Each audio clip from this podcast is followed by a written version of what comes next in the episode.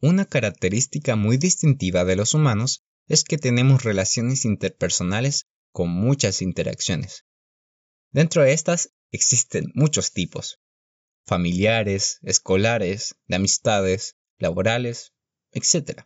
Estas relaciones varían según el grado de aceptación, simpatía y madurez de cada persona. Podemos tener pésimas relaciones con nuestros hermanos, así como también una muy buena relación con nuestro profesor. Ahora, ¿alguna vez te has preguntado cómo es tu relación con los diez mandamientos? ¿Es una relación cordial, amable y beneficiosa para ti? O quizás podrías decir que no es una relación tan placentera. Quizás una relación tóxica. ¿Qué? ¿Una relación tóxica con los diez mandamientos? ¿Has pensado en esto alguna vez?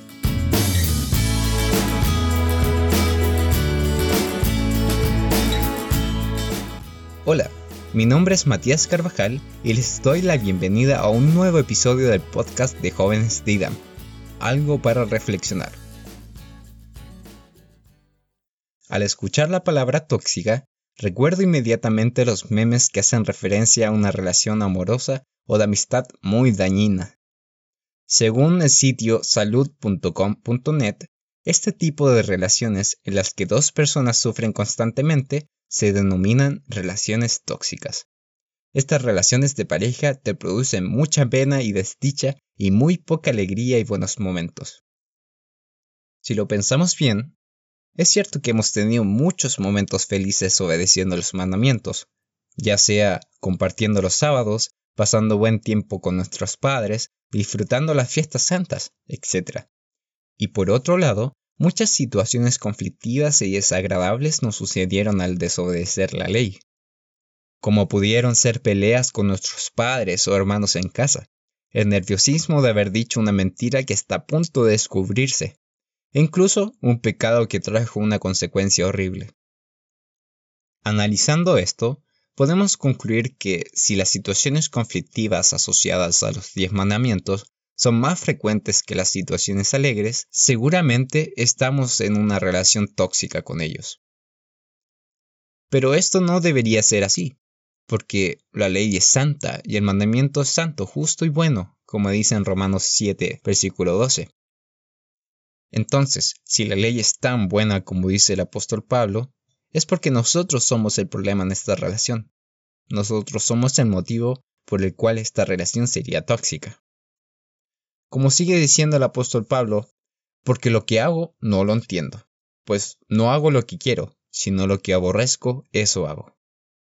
Así que, queriendo hacer yo el bien, hallo esta ley, que el mal está en mí.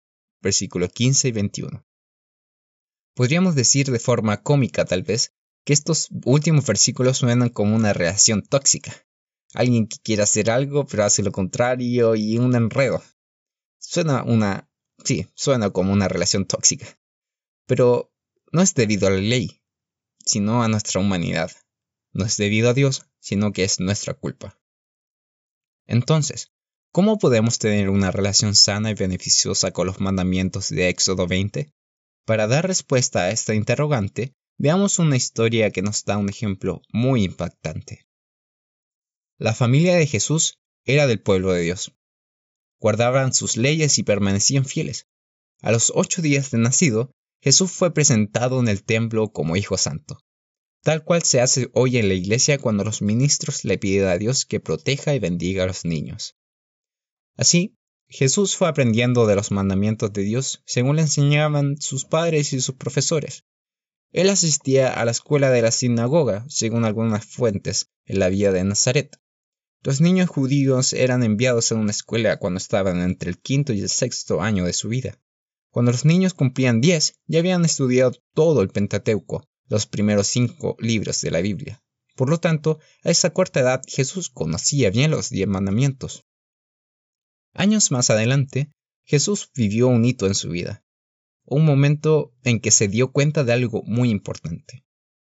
En una ocasión Jesús se quedó en Jerusalén durante tres días, después de ya terminar la fiesta de la Pascua y panes y levadura, aun cuando su familia ya se había marchado. Todo esto coincide justamente con el comienzo de la etapa de la adolescencia, es decir, a sus 12 años. Es por eso que este acontecimiento es muy curioso e impactante para nosotros como jóvenes. Cuando los padres volvieron a Jerusalén para buscar a Jesús, lo encontraron en el templo preguntándole a los maestros. Su madre le preguntó qué estaba haciendo, y su respuesta se encuentra registrada en Lucas 2.49. ¿Por qué me buscabais? ¿No sabíais que los negocios de mi padre me es necesario estar? A partir de este pasaje, podemos ver que Jesús deseaba entender mejor los mandamientos. Se dio cuenta de que esto era una necesidad, la necesidad de buscar a Dios, de obedecer y estar más cerca de Él. Quizás se dio cuenta que esa era la edad en que comienzan a llegar las tentaciones, las presiones del mundo la debilidad humana que le podía llevar a una relación tóxica con la ley. Por eso decidió mostrar dependencia a Dios y dar prioridad a los negocios del Padre. En cierta manera, todos somos conocedores de esta incapacidad humana de resistir al mundo y acercarnos a Dios. Pero, ¿somos realmente conscientes de ello? ¿Vemos esta necesidad que Jesús pudo ver a su corta edad? ¿Le damos la importancia que Él le dio? Resulta impresionante ver la mentalidad que tuvo Jesús. Tan corta edad y debió ser mucho más impresionante para sus propios padres, que no pudieron entender la profundidad tan tremenda de estas palabras. Esta necesidad de Dios la tenemos todos, pero depende de cada uno verlo como una dependencia real, consciente y asumida. Si tenemos esta perspectiva de necesitar a Dios, sus mandamientos dejarán de ser solo mandatos y pasarán a ser nuestra manera de vivir. ¿Por qué? Porque queremos hacer lo bueno.